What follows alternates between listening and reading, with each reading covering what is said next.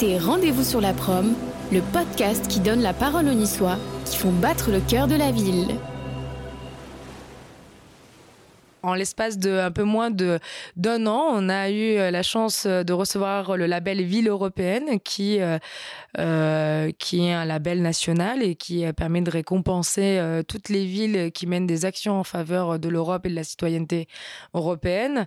Et en l'espace, oui, d'un peu moins de deux ans, on a réussi à avoir ce label. Donc non, on était très contents euh, parce qu'on a une véritable dynamique, une véritable envie de faire. Et puis, moi, je vais vous dire, hein, maintenant, ça va faire presque trois ans et demi, quatre ans que je suis élue.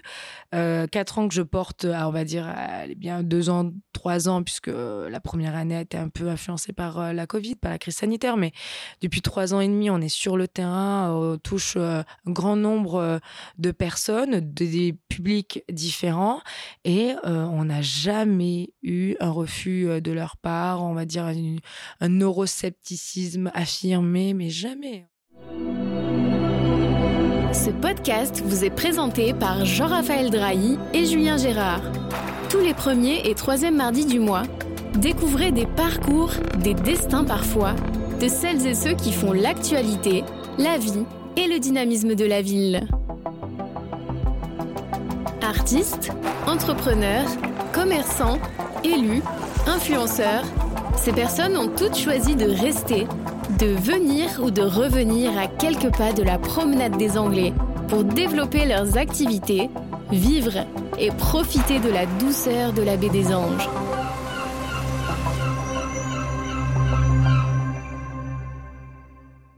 Bonjour à tous et bienvenue dans ce nouveau numéro de Rendez-vous sur la prom. Et cette fois-ci, c'est une première. On est enfin arrivé.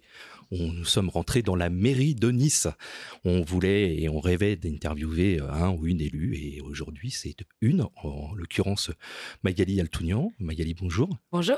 Merci beaucoup de nous recevoir à la mairie. On est très heureux d'être là. Eh ben, écoutez, je suis euh, ravie de vous recevoir dans mon bureau au sein de la mairie qui est quand même euh, une maison des citoyens.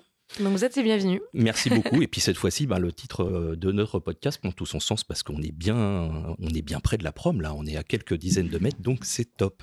Après, s'être éloigné un petit peu sur les collines, notamment avec le domaine de Vinceline. Je, voilà, je vous conseille d'écouter cet épisode. C'était, c'était passionnant cette histoire de famille.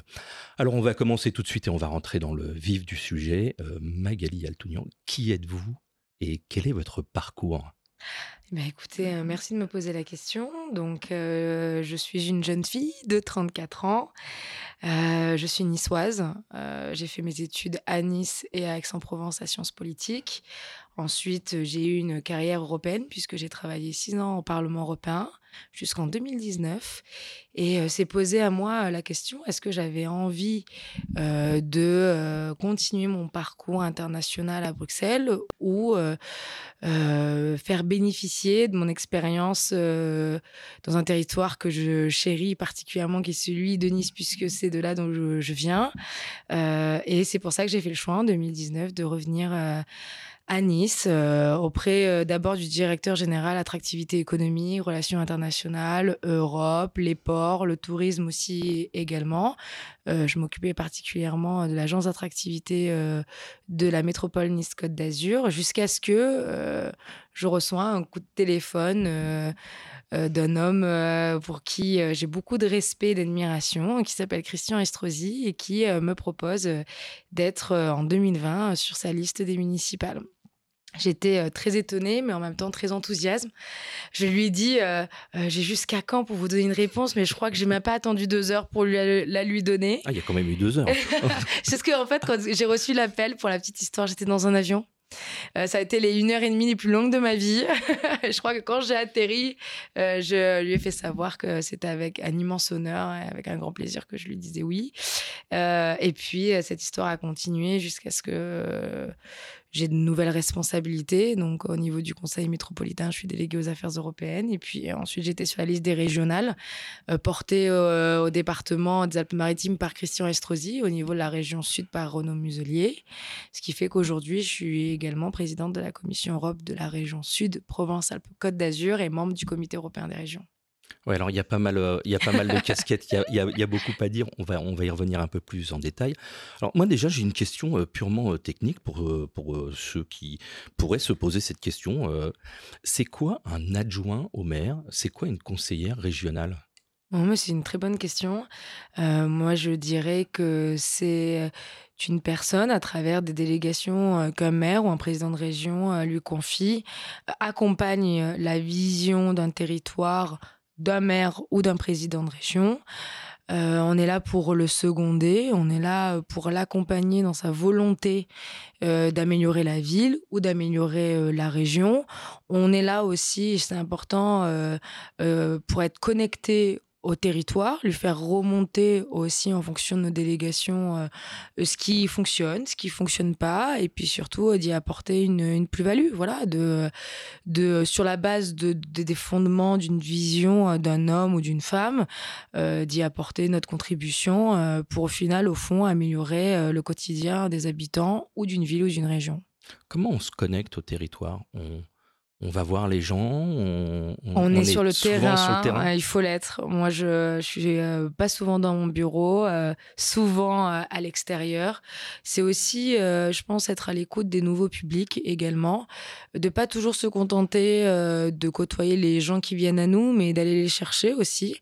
moi, je m'informe globalement sur les réseaux sociaux, je m'informe globalement à travers les médias quand je vois qu'il y a des réussites quelque part qui nous échappent ou même des problématiques euh, qui ne, euh, ne sont pas remontées jusqu'à nous, ben, je prends le parti de les contacter, de voir ce qu'on est en mesure de faire et comment est-ce que la collectivité peut les accompagner ou dans leurs problématiques ou dans leur aventure.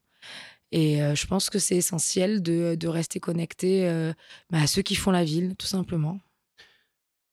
Alors, au quotidien, c'est quoi euh, Quelles sont vos actions? C'est quoi une journée de Magali Altounian?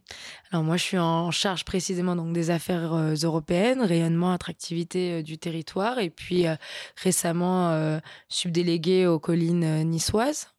On va y revenir. voilà, donc non, donc de nombreuses missions diverses aussi, et ce qui fait la richesse aussi de mes journées, j'en suis ravie.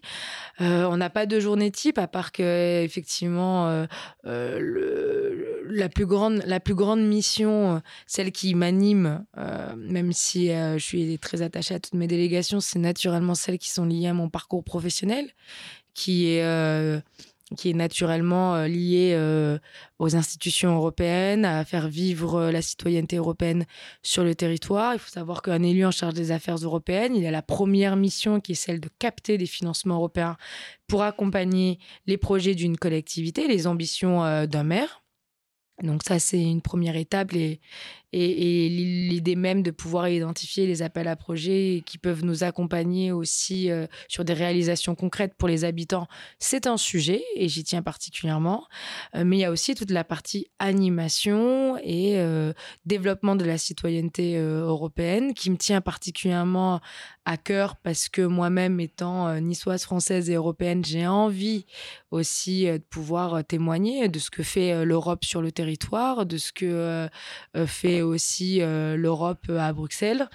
Euh, et ma préoccupation première, c'est vrai, c'est de réduire cet écart entre les décideurs de Bruxelles et ceux qui vivent l'Europe au quotidien, c'est-à-dire les habitants de la ville de Nice.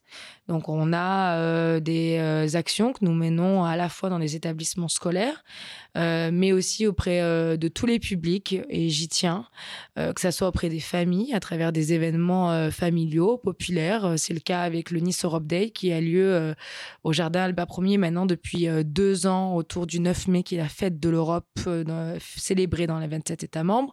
C'est vrai autour du karaoké de l'Europe que nous euh, organisons euh, maintenant depuis deux ans aussi, qui est le seul événement porté par la ville de Nice le soir de la fête de la musique le 21 juin. Nous le faisons euh, au Parc du Rail. cette année, on a accueilli, on a accueilli 10 000 personnes L'année suivante, environ 5000. Donc, on voit qu'il y a une véritable envie aussi de participer à ces animations. On en est content. On a aussi des actions à destination des seniors. On a des actions aussi à destination des lycées professionnels, mais aussi des associations aussi dans des quartiers prioritaires de la ville. Voilà, on essaye de toucher tout le monde et de pouvoir s'adapter au public. On fait aussi des événements avec les entreprises locales pour leur euh, euh, leur, expliquer comment euh, capter des financements européens, quelle est la meilleure démarche à adopter.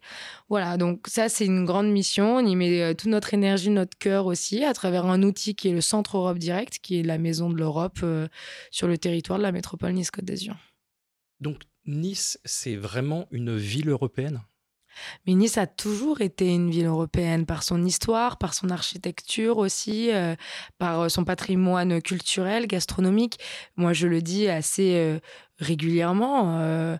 L'histoire même de Nice est empreinte de, de tradition et de culture européenne. Euh, encore une fois, on a obtenu le label de l'UNESCO parce que justement, on est empreint de toutes ces sensibilités européennes aussi d'un point de vue architectural.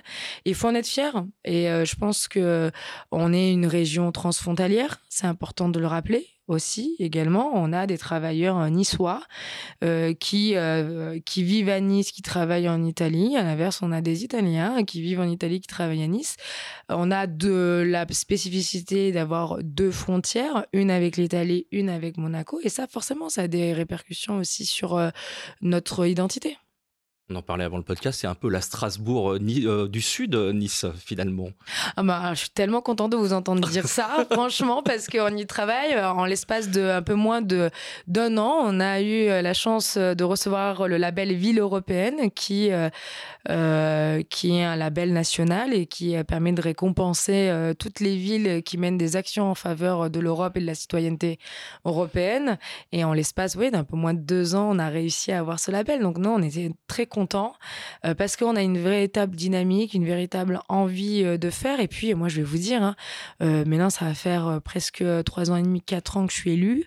quatre ans que je porte, on va dire, bien deux ans, trois ans, puisque la première année a été un peu influencée par la Covid, par la crise sanitaire. Mais depuis trois ans et demi, on est sur le terrain, on touche un grand nombre de personnes, des publics différents. Et on n'a jamais eu un refus de leur part, on va dire un neuroscepticisme affirmé, mais jamais. Hein. Les, euh, les gens sont ravis euh, quand on leur explique le fonctionnement des institutions euh, européennes, on leur explique qu'on a une maison dédiée sur leur territoire et que nous, on veut les accompagner dans leurs projets. Et ils sont, on a un super retour. Et, et, quand on intervient dans des établissements scolaires, que ce soit en face de jeunes de 8-10 ans à de l'enseignement supérieur, à des écoles de communication par exemple, on a toujours un bon retour, on a un bon accueil, on a en face à nous euh, des jeunes avec un esprit critique euh, qui ont envie de faire évoluer cette Europe, qui ont envie de s'emparer euh, du sujet sans a priori. Et moi, je suis ravie. C'est important d'aller dans les écoles? Ah mais oui, totalement. Moi, je pense qu'il il faut y aller parce que c'est vrai que le l'éducation dans leur dans, dans, son programme insiste sur la construction de l'Union européenne et c'est important de l'expliquer, mais euh, je suis persuadée que pour aimer l'Europe et, et pour la défendre, euh, parfois, il faut en connaître son fonctionnement. Et malheureusement, euh, dans nos programmes scolaires, euh, on l'explique rarement. Voilà, on sait pourquoi. Ça peut paraître compliqué.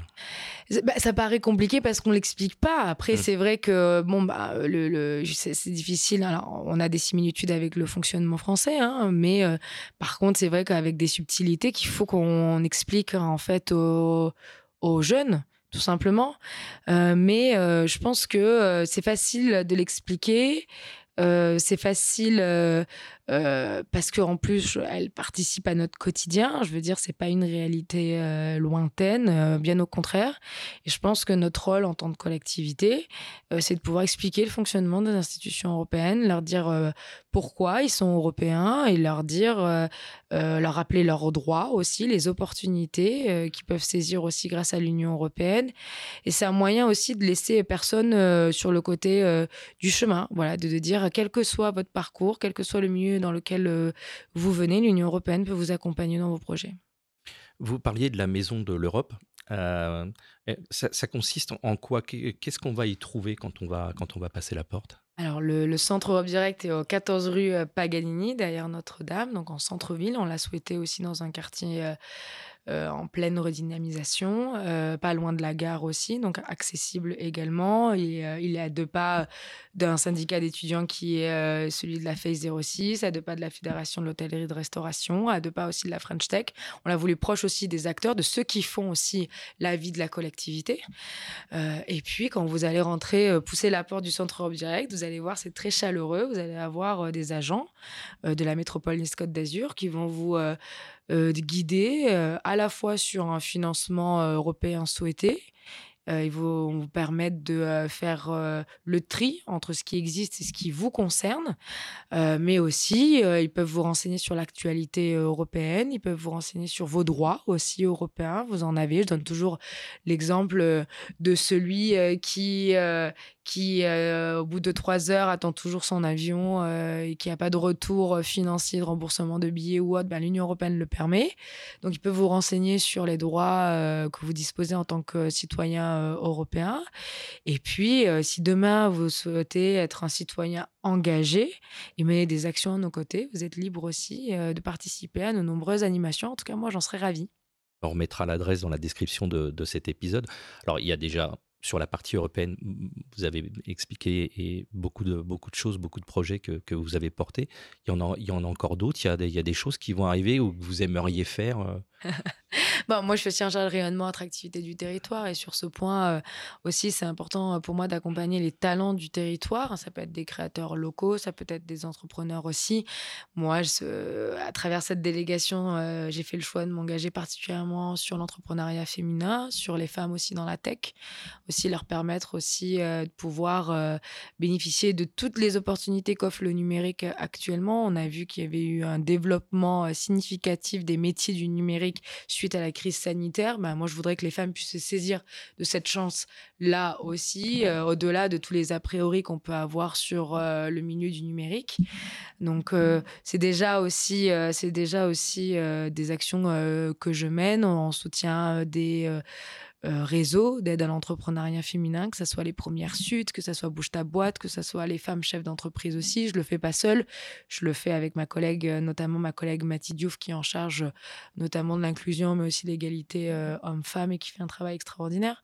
Donc oui, je pense que c'est important aussi de pouvoir identifier ceux qui ont envie d'entreprendre sur le territoire, qui ont peut-être pas le réseau que certains et qui pourtant ont un talent significatif. Et le talent, l'innovation ne devrait pas avoir de limite. Et le rôle de la collectivité, c'est de pouvoir les accompagner au mieux. Donc, c'est ce qu'on essaye de faire au quotidien. Et puis, euh, aussi, à travers euh, ma dernière délégation, qui est celle des collines niçoises, euh, j'y accorde une attention particulière en termes d'animation aussi. c'est vrai qu'il faut savoir que les habitants des collines niçoises ont des attentes fortes, ont une identité forte, assez significative. c'est un esprit village qui euh, anime euh, ses habitants et moi je, le respecte et je le comprends. Euh, mais en même temps, ils n'ont pas envie d'être éloignés de la dynamique qui est souvent portée en centre-ville et ils ont envie d'être connectés à leur territoire en même titre et à leur ville en même titre que ceux qui habitent en centre-ville. Et donc on y réfléchit avec mon collègue Gaël Nofri qui lui est délégué de ce territoire à identifier certaines animations qu'on aurait l'habitude de prévoir euh, concerts, euh, pièces de théâtre euh, en centre-ville, de pouvoir identifier des lieux dans les collines niçoises pour pouvoir offrir aussi la chance à ses habitants et un accès direct à la culture. Bon, alors vous avez anticipé au moins deux de mes prochaines questions.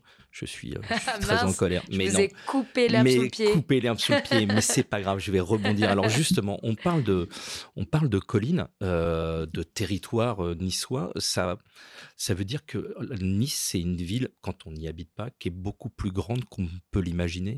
Ah, mais elle est tellement diverse, tellement grande. Enfin, à deux rues près, vous avez l'impression d'être en pleine campagne. vraiment, je trouve que les ambiances se mélangent. Et, pour le coup, je trouve que c'est extraordinaire parce que ça en fait toute la richesse d'un territoire. Et c'est vrai que on a peut-être celui le plus connu qui est le territoire du centre-ville.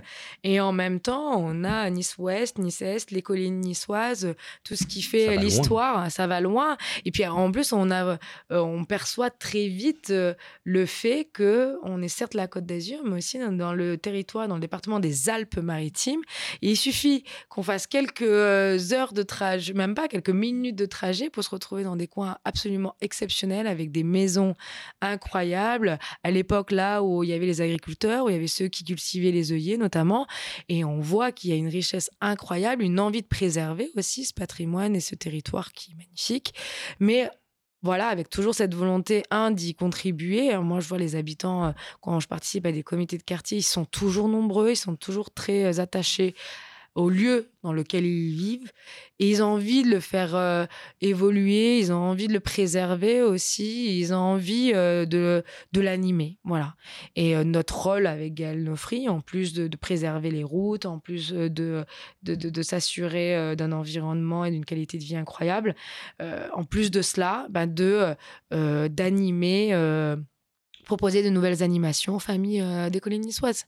Et on a quelques beaux projets, on est plutôt content. Au-delà euh, de, des grandes manifestations relativement connues comme la fête des Mets, comme le carnaval de Nice, comme euh, le Noël, le village de Noël, qu'on essaye de, de, reproduire dans les différents quartiers de la ville de Nice, on veut aussi leur proposer une programmation culturelle à l'année et sportive aussi, et on va y arriver. On y travaille euh, ardemment en tout cas. Mais c'est marrant parce que alors, moi, c'est vraiment une des choses qui m'a marqué quand je me suis installé à Nice. Bon, maintenant, il n'y a plus de doute, tout le monde le sait dans le podcast que je, suis un horrible Parisien immigré sur la ville. Et on avait, dans, un, dans un précédent épisode, un, des personnes qu'on a interviewées qui nous disait qu'il connaissait un ingénieur qui travaillait sur des yachts néo-zélandais et qui voulait s'expatrier en Europe, mais simplement, il voulait la mer, la montagne, comme en Nouvelle-Zélande, et un aéroport pas loin. Et le type a fait le tour de l'Europe, il a trouvé que Nice. Non, mais alors ça ne m'étonne absolument pas. Je trouve que c'est quand même assez inédit d'avoir un aéroport à 15 minutes en tramway. Enfin, je veux dire, euh, en termes de qualité de vie euh, et de dynamisme, euh, on est les seuls. Vous l'avez dit et on en est particulièrement fiers. En plus de la géographie, comme vous venez de l'évoquer, entre mer et montagne, qui nous permet un jour d'être à la mer et le lendemain à une heure et demie de skier. Enfin, je veux dire, c'est inédit. mais pas que cela. on peut faire du bateau, on peut skier, on peut courir. Enfin, on a à notre portée un grand nombre d'animations et d'activités qui font qu'on s'ennuie jamais à Nice, avec une qualité de vie où euh, demain, on, même si on a un métier qui nous amène à voyager beaucoup, bah, le fait de diminuer nos trajets euh, en étant à 15-20 minutes de l'aéroport, bah, ça change une vie. Je vais pas vous dire le contraire. Ça change une vie, ça change une vie. Euh, et puis en plus, moi je le dis, c'est vrai que beaucoup se plaignent aussi de, de l'accès au logement à la ville, dans la ville de Nice, mais en même temps, on est la seule ville en France, avec Paris, où le prix de l'immobilier ne baisse pas. C'est incroyable. Là, demain, vous avez décidé d'investir à Nice, à vie, c'est un bon investissement. Vous ne perdrez jamais d'argent. Donc, oui, c'est vrai que, bon, moi, je, suis un peu chauvine, hein, c'est évident. On a, compris. Voilà. moi, mais je trouve qu'en plus, il y a une, tellement une belle dynamique. La ville, elle a tellement changé. C'est vrai, on, peut imputer ce changement qu'à Christian Estrosi, c'est la vérité. Euh, depuis euh, depuis euh, son premier mandat jusqu'à aujourd'hui, on a vu que la ville avait changé. On a vu qu'économiquement, elle parle dans le monde entier, que d'un point de vue euh, touristique, elle rayonne à l'international, euh, qu'il y a des entreprises qui font le choix de s'installer ici, il y a des familles qui font le choix de s'installer euh, ici, elle peut convenir à un salarié comme à un entrepreneur, enfin à, une jeunesse comme comme à des seniors qui veulent qui veulent un petit coin de paradis pour finir leur vie, voilà. Et je pense que Nice offre toute c'est à la fois la sérénité et le dynamisme qu'on attend d'une ville. Oui, ça c'est. On, me dit souvent, ah, t'habites à Nice, alors c'est une ville de vieux. Mais en fait, souvent, je, dis à mes camarades niçois, je dis, je pense que vous avez jamais mis les pieds à Nice. Euh, allez-y, en fait, vous êtes complètement à côté de la plaque. On a interviewé il y a pas très longtemps pour le podcast le, patron de, l'Ironman. Euh, bon, ben voilà, et qui nous disait, en fait, euh, Nice est connu dans le, le, monde entier pour l'Ironman. Et cette finale de championnat du monde à Nice, c'était juste un événement absolument hallucinant dans le monde du triathlon. D'ailleurs, il nous a dit qu'en moins d'un an, on pouvait se préparer pour faire un longue distance. On l'a un petit peu regardé en disant euh, oui, on va, on va en reparler. On, va quitter un petit peu ce, milieu européen et de la ville et on va juste passer l'entrepreneuriat et les startups parce que vous en parlez beaucoup, beaucoup, mmh. beaucoup. Vous montez même à Paris pour tout ça. J'ai une question là-dessus. Pourquoi cette appétence pour euh, cet entrepreneuriat, ces startups, la tech? Bah, parce que je, j'ai, appris à les aimer en fait. Euh, c'est vrai que c'était, c'était instinctif. Hein. Moi, je viens pas du milieu euh, de l'entrepreneuriat. Mes parents euh, ne sont pas des entrepreneurs. Mon père est chirurgien dentiste, donc il est à la tête de sa propre entreprise. Mais voilà, je suis pas une, fille de, de, de, de chef d'entreprise. Et pourtant, et pourtant, moi, j'ai beaucoup d'admiration pour ceux qui font choix d'entreprendre, qui prennent des risques. Voilà. Et, euh, et c'est euh, tous ces start tous ces entrepreneurs qui prennent des risques parce qu'ils croient en leurs projets.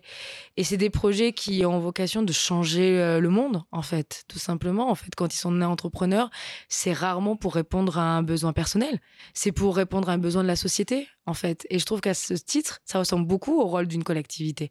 Je trouve qu'on partage beaucoup de valeurs qui sont celles de la solidarité, euh, celles de euh, comment être utile dans le monde dans lequel on vit, comment est-ce qu'on peut améliorer euh, le monde dans lequel on vit.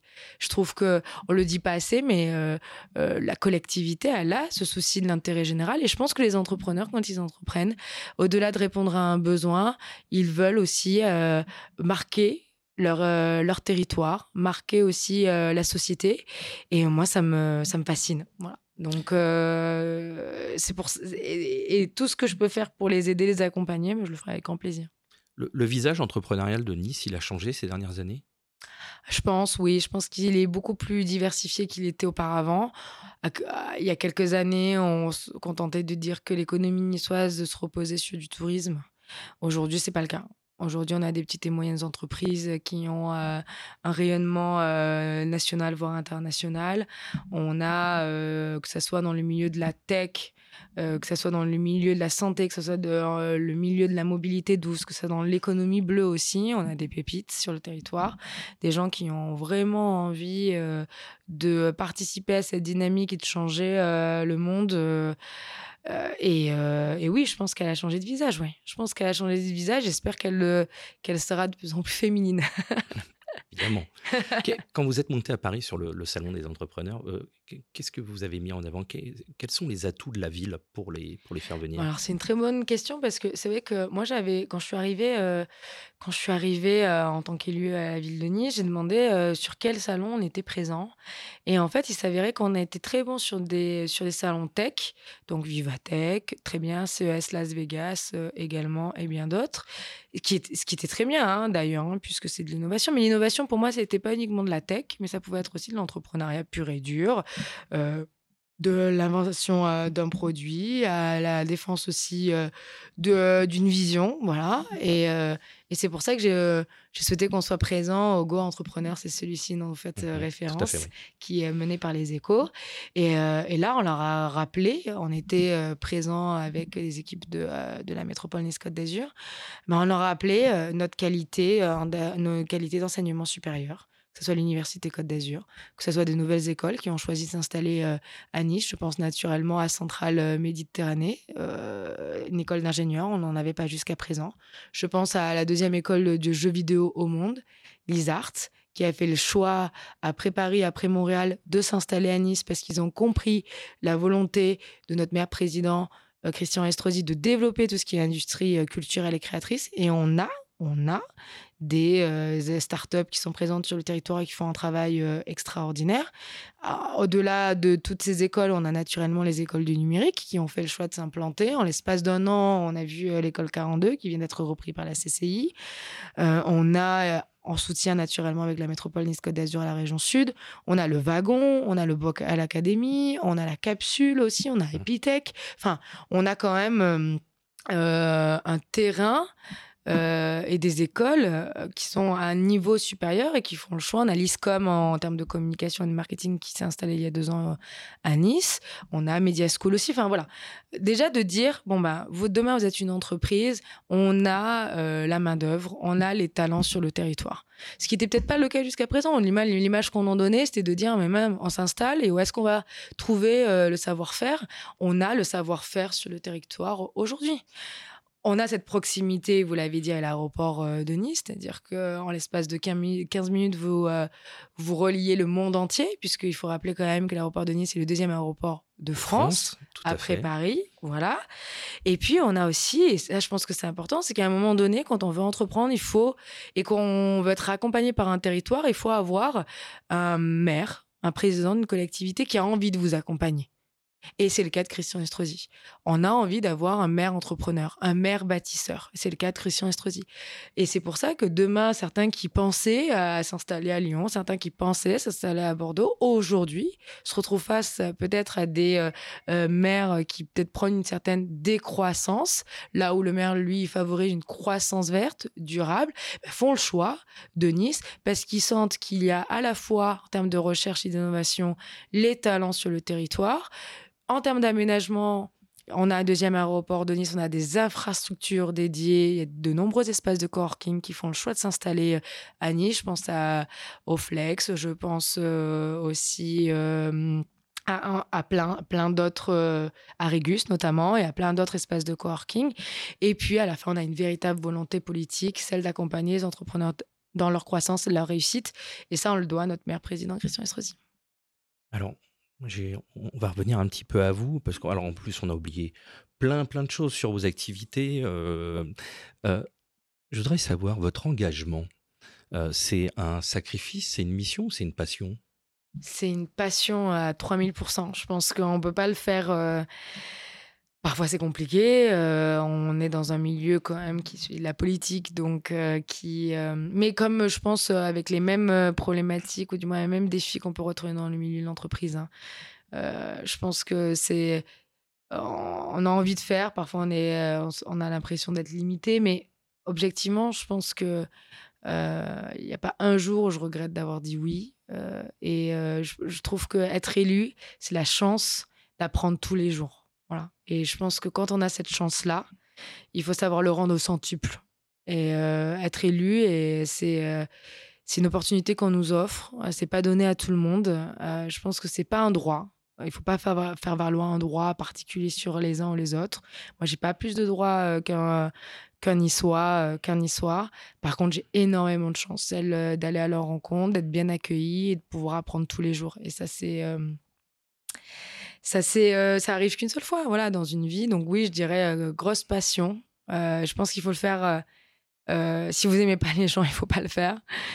Si vous n'avez pas envie d'être dans l'échange bah il faut pas le faire. Et si vous n'avez pas envie de donner du temps à 3000% il faut pas le faire voilà. Moi je donne alors j'ai de la, chance je sais pas si c'est une chance mais c'est vrai que je j'ai pas d'enfant. J'ai un compagnon qui me soutient dans dans mon activité. Donc, c'est une chance aussi. J'ai une famille qui m'entoure également, des amis, des magnifiques collaborateurs aussi. Donc, euh, je le fais dans une euh, bonne ambiance aussi. C'est important, puisque quand on le fait, on le fait pas seul. On le fait avec des agents, avec des collaborateurs. Et donc, euh, si on peut le faire aussi, si ici, je peux le faire avec autant de sérénité et de joie, c'est aussi parce qu'ils font un travail incroyable et qui, eux aussi, sont passionnés. Et il faut le dire également. Donc, oui, passion à 3000% on va arriver sur la fin de ce podcast parce que vous avez un agenda extrêmement chargé, donc on va être sur des questions courtes. J'en ai une toute petite avant les questions, les deux questions récurrentes euh, de notre podcast. Quand vous étiez au Parlement européen, qu'est-ce qui vous manquait à Nice? Euh, bah, je dirais le temps, le soleil, je dirais, je dirais le soleil et je dirais le pambagna. Ah c'était terrible ça, ça m'a manqué tous les jours. Oh, c'est classique comme réponse. Mais oui, mais euh, bon, c'est primaire. Hein, mais alors moi, euh, la nourriture, c'est la vie. On est bien d'accord. Alors, question récurrente que je pose à tous nos invités trois endroits où vous aimez aller à Nice. des endroits où on rencontre Magali Altounian, où elle va manger, se promener, boire un verre. Trois endroits. Pas deux, pas quatre, J'en ai trois. tellement. Non, c'est trois. Alors, trois. Alors, moi, le premier euh, que j'affectionne particulièrement, c'est le Café des Amis, que vous allez pouvoir retrouver sur le cours Saléa. Mhm. Euh, ensuite, euh, j'ai un restaurant de quartier, puisqu'il est dans mon quartier, puisque le, mien est celui d'Alsace-Lorraine. C'est le Dante. Voilà, Vanessa Thierry, je vous embrasse. Ils font un travail extraordinaire et euh, j'aime beaucoup euh, m'y retrouver souvent, souvent. Euh, quand je finis tard la journée, je les appelle et ils m'accueillent généreusement chez eux. Donc je dirais le café des amis pour boire des coups et on y mange très bien aussi. le, le, Dante pour un restaurant familial niçois et, et on s'y sent très bien. Et puis il y en a un autre aussi j'ai presque pas envie de le donner parce que c'est là où je donne, je fais mes rendez-vous, euh, mes rendez-vous, mes réunions de travail, rendez-vous, parce que c'est assez proche de la, c'est assez proche de la mairie et en même temps euh, assez éloigné pour être euh, un peu tranquille. c'est le Café Finot. rue Geoffredo, qui sont, ils sont, je suis très bien accueillie. c'est des, pour le coup, c'est plutôt format euh, salade, euh, tartines. Ils font les paninos, j'adore. Ce sont les, euh, les, les, les, sandwichs briochés excellents. Je prends toujours le même d'ailleurs. et ils sont top et on est très bien accueillis. C'est très bon. Avant dernière question, c'est la plus compliquée. Nice en un mot. Rayonnante. Bon, bah, c'était pas si compliqué. Et pour terminer, une personne qu'on pourrait interviewer une prochaine fois. Et pourquoi?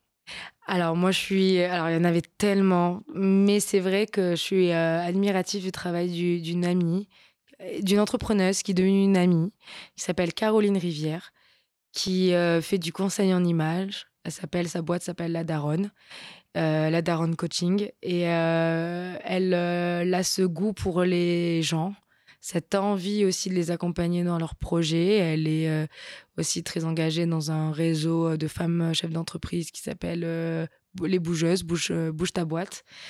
Et, et elle a ce souhait de toujours euh, cibler ceux qui ont le plus besoin. Donc, elle intervient dans des quartiers prioritaires de la ville, comme auprès aussi euh, de nos euh, lycées professionnels CFA. Et moi, cette fille, elle est, c'est un véritable rayon de soleil et son engagement me touche. Et oui, j'aimerais beaucoup que vous puissiez l'interviewer. Vous allez l'adorer.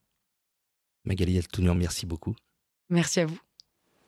Ce podcast, réalisé par Radio Pictura, vous est présenté par Jean-Raphaël Drahi et Julien Gérard.